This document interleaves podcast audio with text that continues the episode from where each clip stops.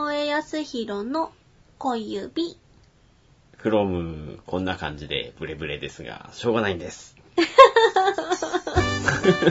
フロムついた、フロム。なるほどね。はい。はい。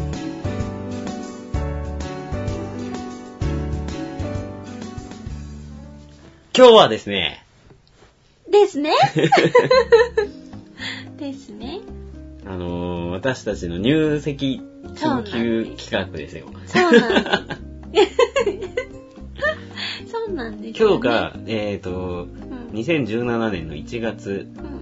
19日、そうです。あとちょっとであと4日、22日、あと3日、 す。うん。あと3日、いつ結婚するつもりなんだ、直江さんは。 1月22日、そうなんです。あとちょっとなんです。あとちょっとで小指さんは、名実ともに、直江さんのものじゃあ 別にそんな変わんないんじゃないになるんですよ。はい。はい。まあ、ふふふふ。 かといって今日、じゃあそれで何をするかっつったもんな、何も別に。そう、私、小指さんはですね、はい。あの、拳の方もちゃんとうん。聞いてるんですよ。おうですよ。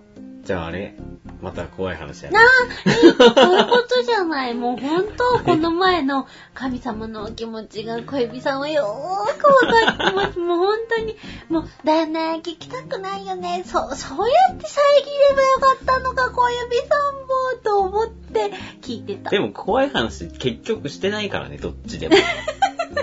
小指でも、拳でも、結局何一つさせてもらえてない から。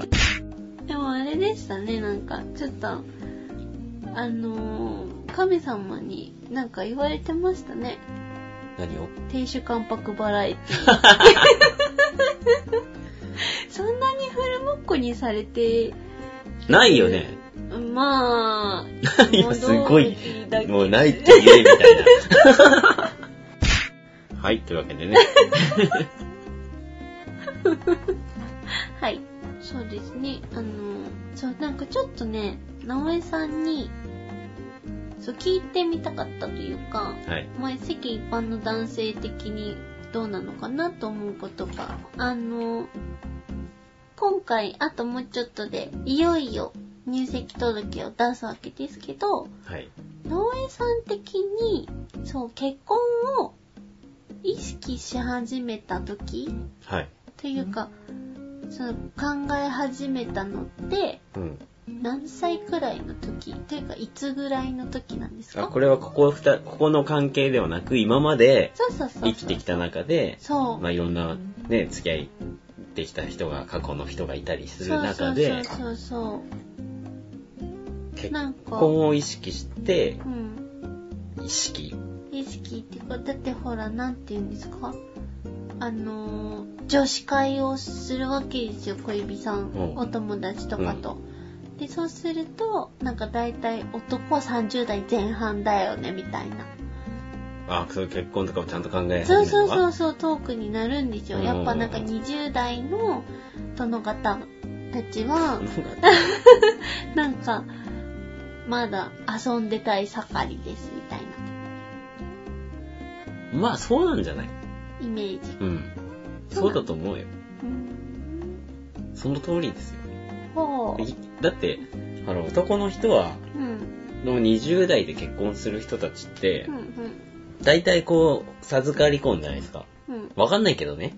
うん。まあ、人、それぞれカップルそれぞれですよ。まあ、若くし、あんま若いうちに、ね、うん。結婚してう、ん。その後末長く続いてる人を、俺はあんまり知らないんだ けど。出た直江節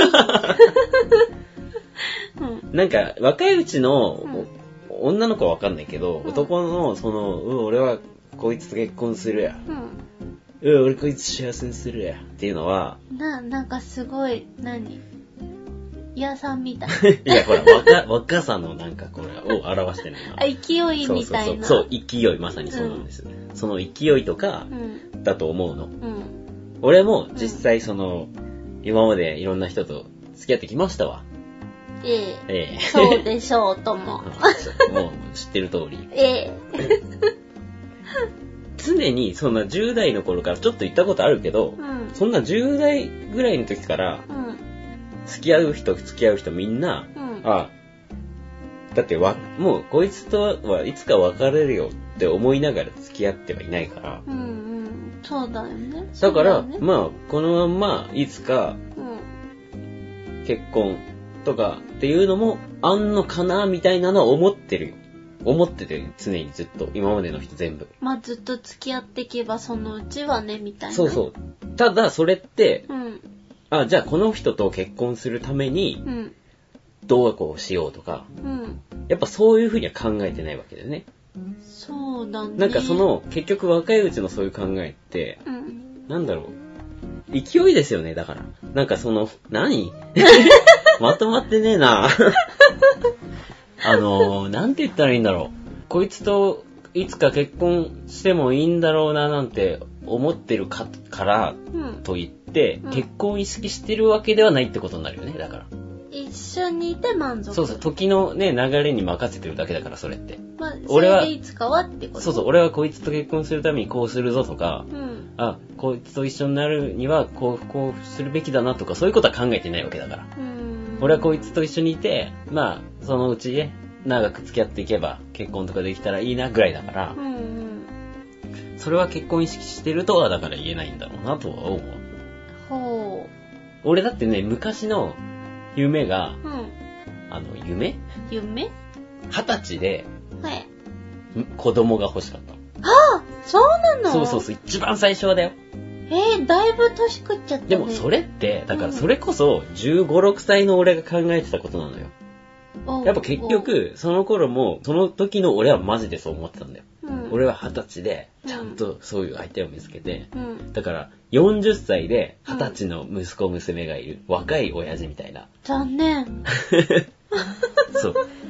なんか結局そこなのよ。今のポイントは、はい。 40でうん二十歳の息子娘がいる自分が理想だっただけであって、それって結局自分じゃん。あー、相手ありきじゃない。相手とか子供のことを考えてないじゃん。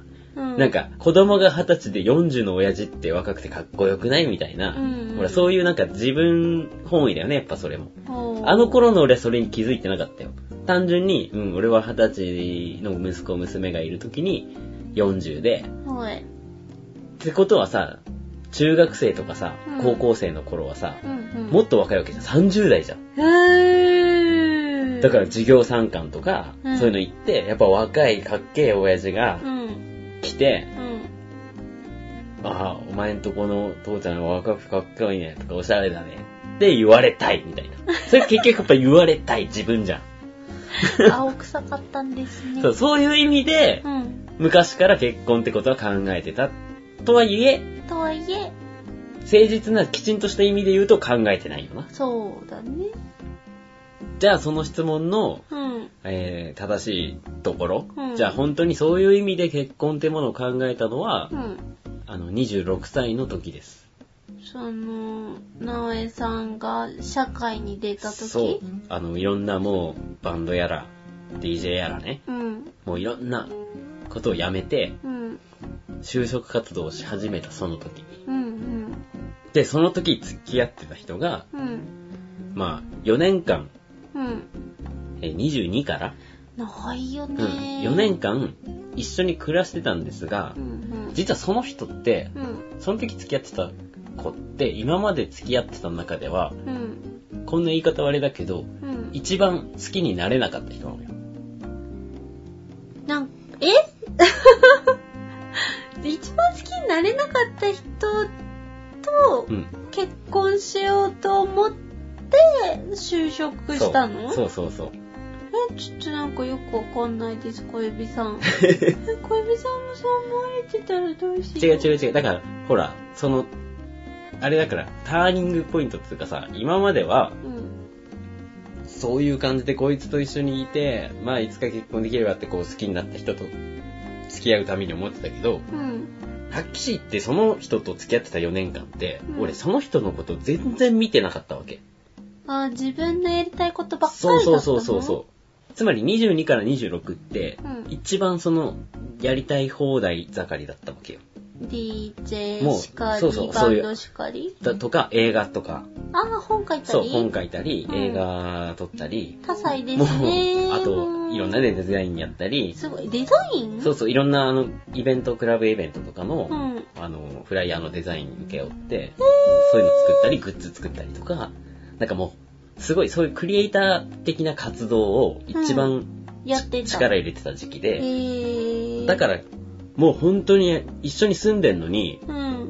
あんまり、あんまりっていうか、うん。どこにも出かけたこと、4年間だよ。4年間一緒に住んでて、うん。本当にデートしたことないわけ。え、なんか、今のなめさんからだと考えられない、ね。考えられないでしょそうなることもあり得る。いや、ないないない、もうない。だって毎日毎日いないとか、なおさんが。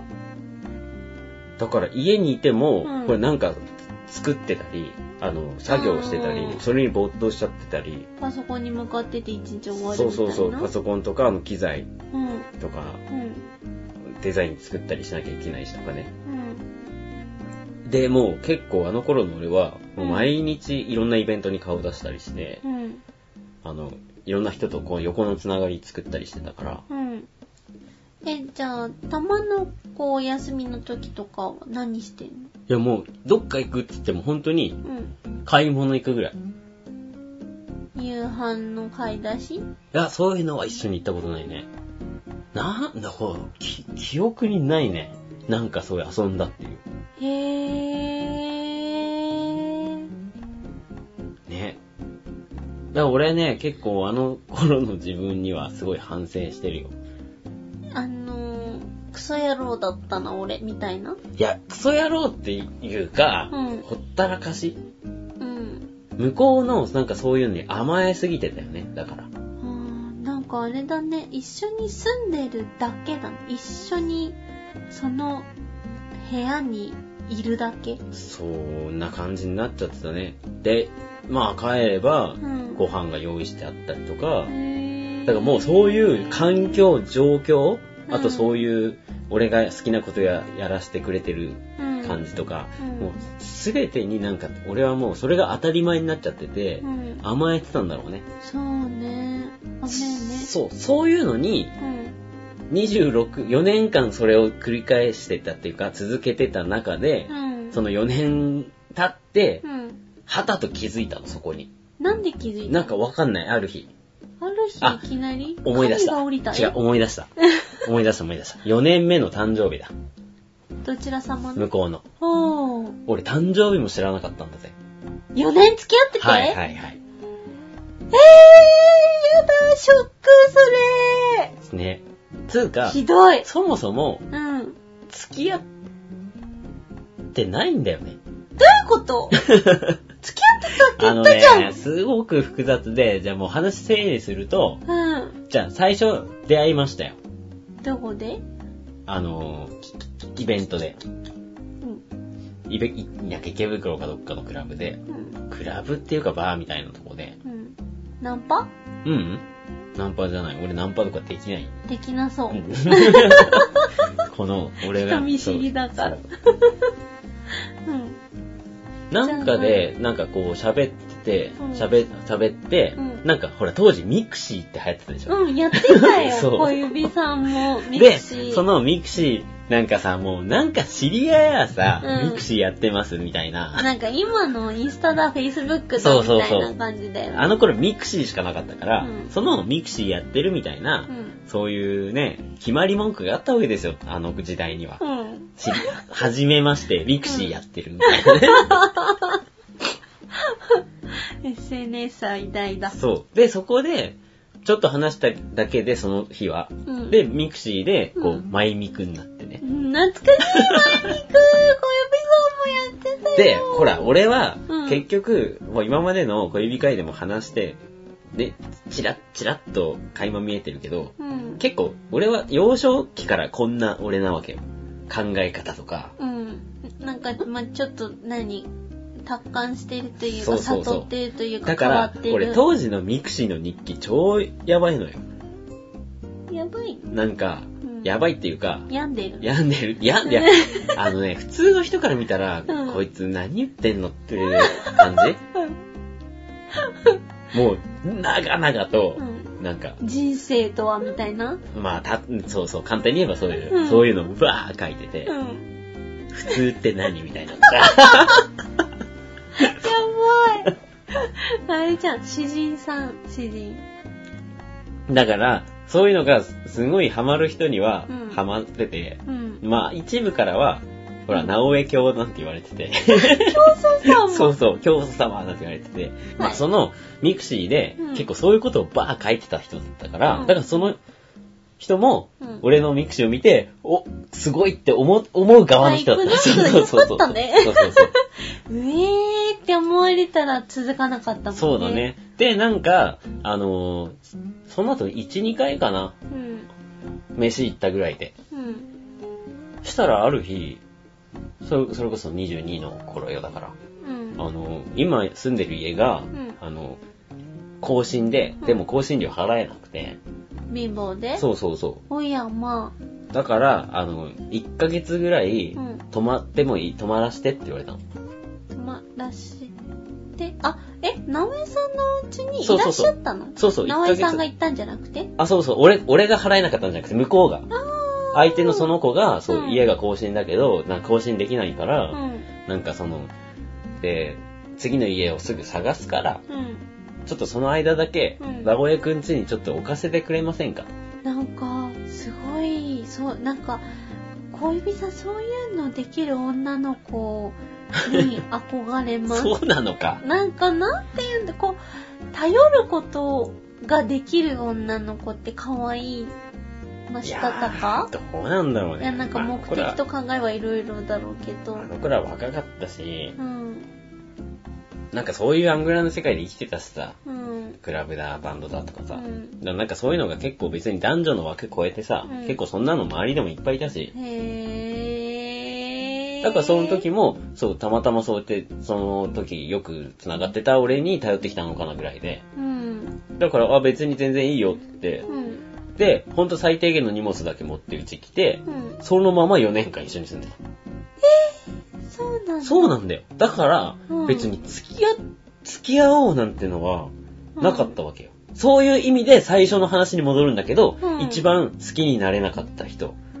付き合おうと思ったわけじゃないから。そうう。そうそうそうそう。なんか、付き合ってるのかなこれは、みたいな。なんかその、え、確認とか別に、ちゃんとしてないしてないしてないな。んか全然してない。え、何私たちって、付き合ってるんだよねみたいのもないのないないないない。聞いて、聞かれたこともないし。だから、そんな感じで4年間いたわけよ。なんか、もう、小指さんは、そういうもやもやした関係我慢できないんで、絶対なんか、どっちなの私たちは付き合ってるのかな付き合ってないのかないや、みただいかになら、る。そう、そうやって言ってもくれた方が楽だよ。むしろ男としても。そうなの、うん。かといって、だから、うんかといって別に俺は、うん。自分からこう、好きになって付き合いましょう、付き合いたいって思ってるわけじゃないから、うんだからって、俺も俺で自分から、うんもう付き合おうよって、むしろね、うん。ほんとひどいけど、うんむしろ、いついなくなるのかなって思った。 いや、これは本当に申し訳ないけど、ちょっと小指さんなんか、もやってます、今。なんでだよ。男の人って、うなんか結構こう都合がいいというかね、まあ、小指さんの中のイメージだけど、なんかそうちゃんとこう付き合う彼女っていうポジションにいなくてうんでご飯作ってくれますやることできますでも付き合ってるわけじゃないから彼女ではないからうん。何かこうデートしてあげるとかプレゼントしてあげるっていうまあ言ってえば義務みたいなものが発生しないじゃないですか、うんうんうんそれって多分男の人からすればすごい楽ちんなんですまよあ、ね、普通の男の人からすればね。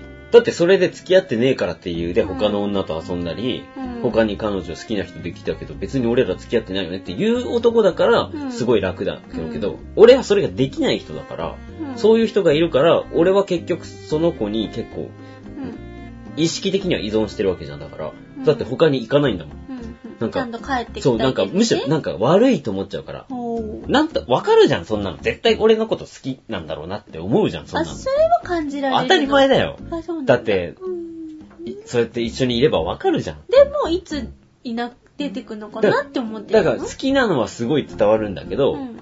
けど、それを別に言葉でね、うん。付き合おうとか、うん。好きだとか言われないし、うん。かといって俺は、やっぱり言ってるように、うん好きじゃないから、別に。好きじゃないうんの、別に俺は他に好きな人作りたいとも思ってないし、うん今そういうことをするよりも、うん。こうやって自分の名前、本当にあの頃は有名になりたかったしう、ん本気で結構いろんなでかいことしようと思ってた。会社作ろうと思ってたぐらいだから。えー、その映像とかうんデザインとか、うんそのイベント全般をうんもうい結構できてたから、もうこれをこのまま起業化してう、んイベント会社にしてっていう夢まで持って、そういうメンバーも集めたりしてたんだもん。えー、だからそんな恋愛モードじゃないから、うんそういう子がいて別に4年一緒に入れたわけよ。なるほどで、好きだって思われてるのもわかるし、うん世話もしてくれるしう、ん、でもそういう子、俺は恋愛モードじゃない。うん、でもこの子はそういう風にいたいんだろうなとは思う。言葉では言われない。うん、でも俺も今はそういうモードじゃないから、うん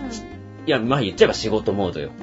うんそっちを専念したいから自分から俺と一緒にもういいればとは言わない。うん、で、そのまま4年間いて、で、だからその4年目の、まあ、誕生日の日を、うん、向こうが初めてうんわがままをした日じゃん、だから。その4年目にして。えー、なんか言われたの、うん。普通に今まで通りう、んいろんなことやって活動して、うん、で、家に帰ったら、うんいつも普通にいて、ご飯とか作ってるのにう、んいなかったの、真っ暗で。おう珍しいとい思や、う。珍しいっていうか、初めてのことだからね。うん、え、どこ行ったんだろう、そう。何があったのかなと思って。うん、で、電話してう、ん出ない。うん、おやそう。そこで、俺初めて、うん、なんか焦ったの。うん、なんかもう、これでこのまんうま、んいなくなるのかなって。あ、いなく、いついなくなるのかなって思ってたのが、実際いなくなられて、そうそうそう、突然。そう、その存在の大きさに気づいたみたいな。。そううそうそうそう。なんかちょっと恋愛ドラマチックになってき た。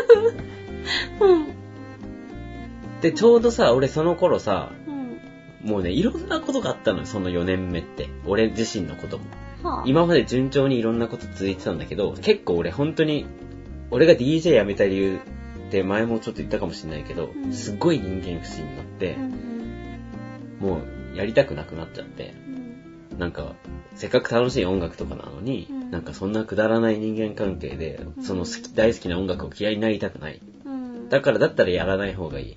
だったら一人で自分で楽しんでるぐらいがいいからって。なんかもうそれぐらい本当に結構、病み始めてた頃だったのも相まって、うんそして突然いなくなるじゃん。この子もいなくなっちゃうのかそみうたいそな。うそうそうで、そうなった時に、で、やっと電話が繋がったら、うんね、なんか今日何の日か知ってるかと。おー。でも俺にはもうわかんないよ。うん。申し訳ないけど。うんで、それがなんか誕生日だったのね。はうん。ぁ。うん。なんかそれで、うんなんかもう、自分、向こうもね、私も辛い、辛いからと。そりゃそうなだん。か、 4年もいて、そうそうそう誕生日も知られてない。彼にも好きな人で一緒に暮らしてるのに。どこにもねう、ん出かけたこともなければう。ん。常に直江さんを第一に考えてやってきた自分が虚しくなっちゃったんだろうね。突。然、そうなんだろうね。うん。なんかそれでう、ん。なんか俺ももう、もう、あ、なんか、うん。その時の俺は、うん。今全然違うよ。これ前置きしとくよ。はい。今は全く考え方も改まって、はい。その、違うんだけど、その時の俺は、結婚の相手って、はこういうことなのかなっていう風に考えたの。ぁ。はだって4年間すげえ尽くしてくれてたんだよ。ぁ。おうおう別。に俺は好きじゃないじゃん。うん。そんなに。うん。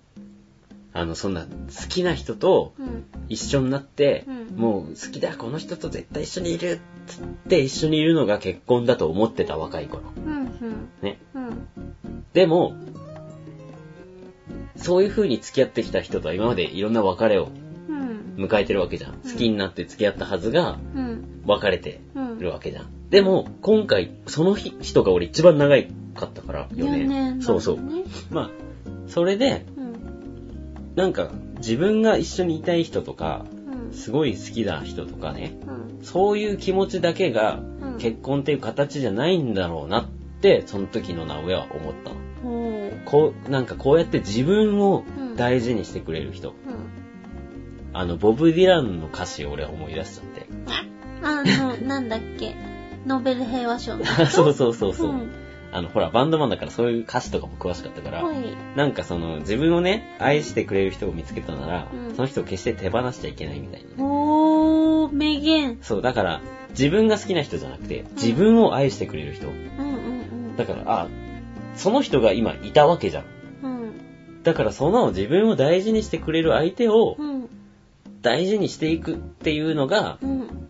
俺の、うん。その当時のね、うん。俺の結婚っていう形なのかもしれないと思ったの。おー。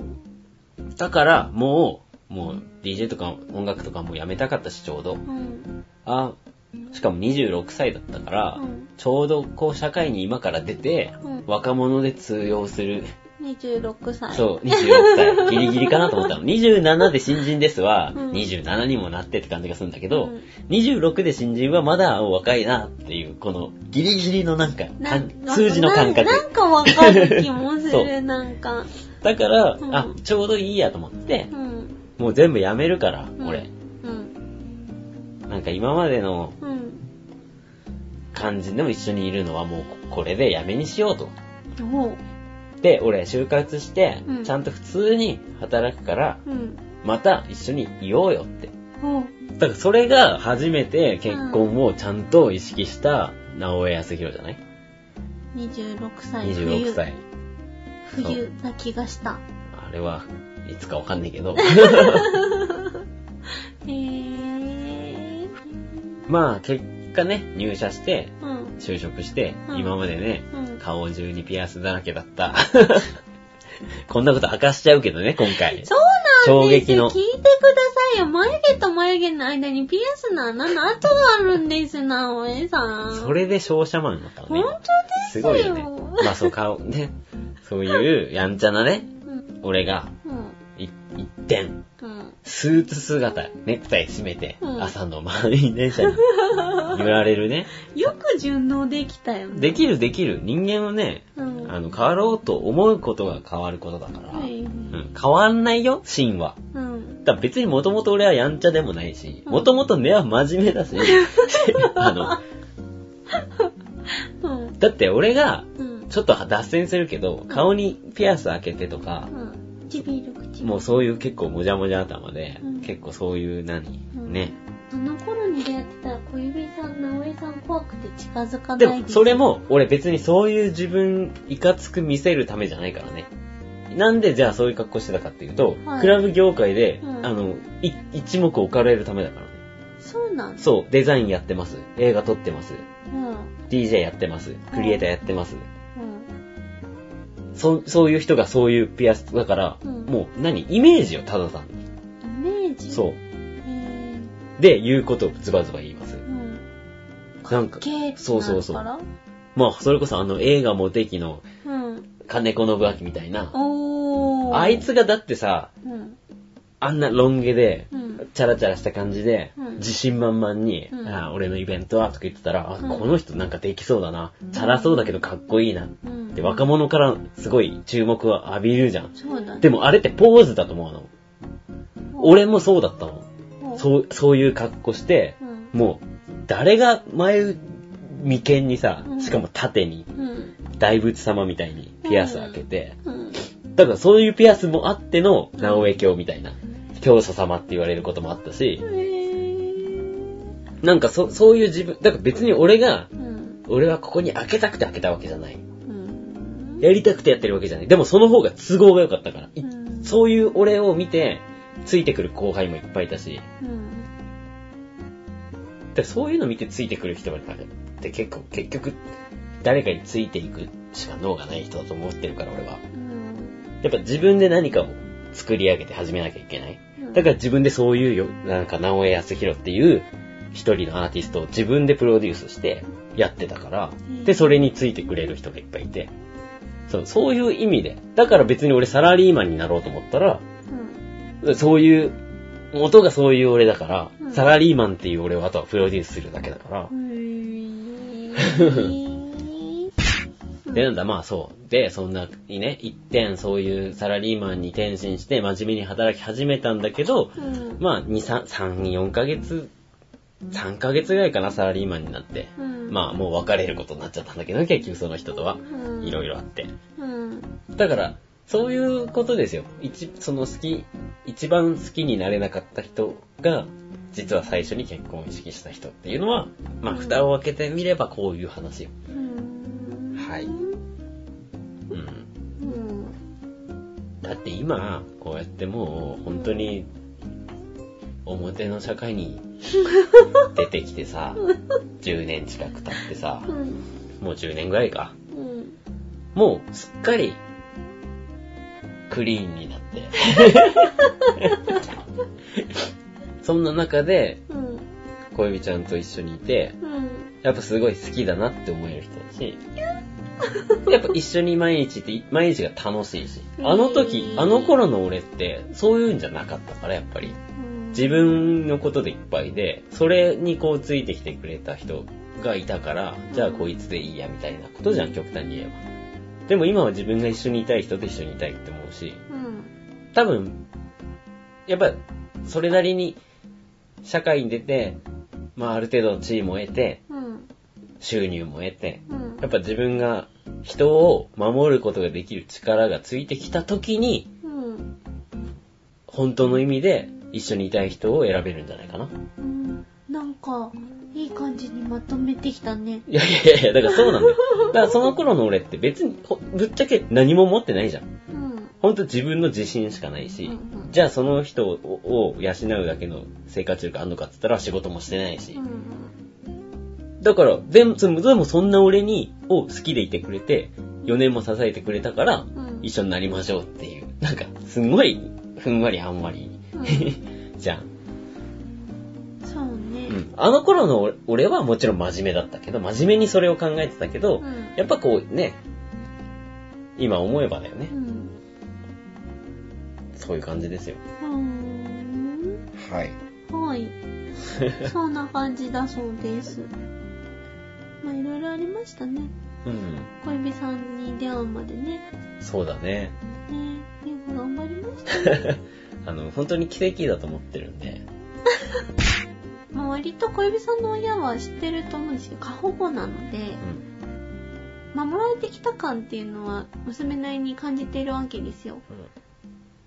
で、そこを今度飛び出して、直江さんの席に入り、まあ、直江さんの席に入ると言っても、今度はこう、自分たちでやっていかないといけない、自分たちの家族になるじゃないですか。親の家族の中に自分がいるんじゃなくて、うん私たちが家族になるってことなんそうでだ、ね。なんかこう今までこうフィルターがあった、こう、なんていうか、縦があった分がなくなったっていう、なんかちょっと心もとなさ と、寂しさみたいなのはどうしてもやっぱりあるんですよね。ああ、そうなんだ。うん。でも、それでも、なんていうかな。なんか楽しみな方が大きいですね。今は楽しみ。うんうん。なんかこう、直江さんと、こう夫婦になって、で、その、ほんと自分が主体の家族っていうものを持って、これからこう二人で、何十年、何、何百年とは言わないですけど、何十年も生 きて、 100年 お怖い、 ね、生きていくわけじゃないですか。まあそれに対して、まあ不安もありますよ、そりゃ。どんなことが起こるのかなとかはありますけど、なんか今は、なんかその未来に対して、ちょっぴり不安もありつつ、でも、なんかこう、変な希望みたいな、ワクワク感みたいのがある感じですね。なんでそれをスタートできるっていうのを、なんかこう実感したので、そう、今はね、なんかちょっと、うん、なんか幸せで満たされてるんです。大丈夫かなこの放送聞いててみんな砂吐かないかななんか。砂うん。え知らない何砂吐くって何砂吐く。なんか、ラブラブなカップルとかを見て、うんあの、こう、アニメーションとか漫画とかの世界で、口からバーってこう砂吐いてるみたいな。おあれ、あれ です。リスナーさんたちは私と直江さんのこの話を聞いて、うん。うげーって思わないかなと思って。何ですかこれ。どう、どうしまし ょ直江しもし、まあ、テーマがね、テーマだったんで、まあ、小指さんは直江さんの悪い加工が聞けて、ちょっとまあ、よかったっう。ちゃよかったんですかね。わ悪くはないでしょ。だって、かったわかった。はい。はい。じゃあ聞いて。あの、そういう経験もあるから、うんやっぱ好きな人といろんなことをしたり、うんいろんなものを見たりね、うん。いろんなことを考えることがうん大事なんだなっていうことを学んだ過去でもあるんだよ。もうん、だから、今こんないろいろしてもらえる小指さん。っていうのもう、んそれは絶対あるじゃん。うんやっぱ今の俺を作ってるのは今までの自分だからさ。うん。うんそうなんですよ。はい。だから俺はこれから小指さんといろんなうんこ。とを話してね、うんいろんなことを考えて、うん。一緒に太陽の下を歩いて、そうだね。のんびりね。 のほほんと生きていければはい、いいですね。と思ってます。はい。こんな感じです。なんか、ちょっと真面目な回になったね。まあね、うん。うまあいいんじゃないでしょうか。ん。うん。いいのかなドラえもん感も差し置いて。そうなんですもうなんか、この前の放送でね、うん。俺ドラえもんやめたのみたいな。や めてないんですよ。まだね、まだ2個だか3個だか、直江さんのストック残ってるんで、楽しみにしてるんですけど、なんかここぞという時に出したいみたい もうここぞっていうエピソードないけどね。な。で、やっぱ俺の一番の自信があるのは在庫だから。で、こう、しょっぱな来ちそゃう、っしょたっかぱなら、ね。ね、来たし、しかもすごい音が悪い環境で、もう撮り直したいけど、渾身の一撃がこれダね、ンサーだっ撮たり直したいけどさ、ほら、改めて話したってさう、ん新鮮なリアクションもないしさ。うん、あの、小指さんは無理ですね、そういうの。えとか、2回目の時言えないんで、うんきっと。まあ、それはまた、30年後くらいに、小指さんが忘れたぐらいの時にもう一回喋っていただければ、きっと新鮮な反応ができると思います。はい。はい。頑張って覚えててくださいよ。は次回こそは、い。ドラえもんドラえもんをやりましょう。縛られる久しぶ りに。も縛るっていう言葉もういいんじゃないういいだって完全に縛られてないもん。もうゆるゆるだもん。ブレブレですやが、しょうがないです。だってもうやってないもん、ドラえもん 会。縛られてるのになんともないよ。自由に走り回ったけイど。エーイ太陽の下を駆け回ってます。 まあ、まあね、楽しいね。は。はいい。というわけでした。さあ、また次回お会いしましょう。さあ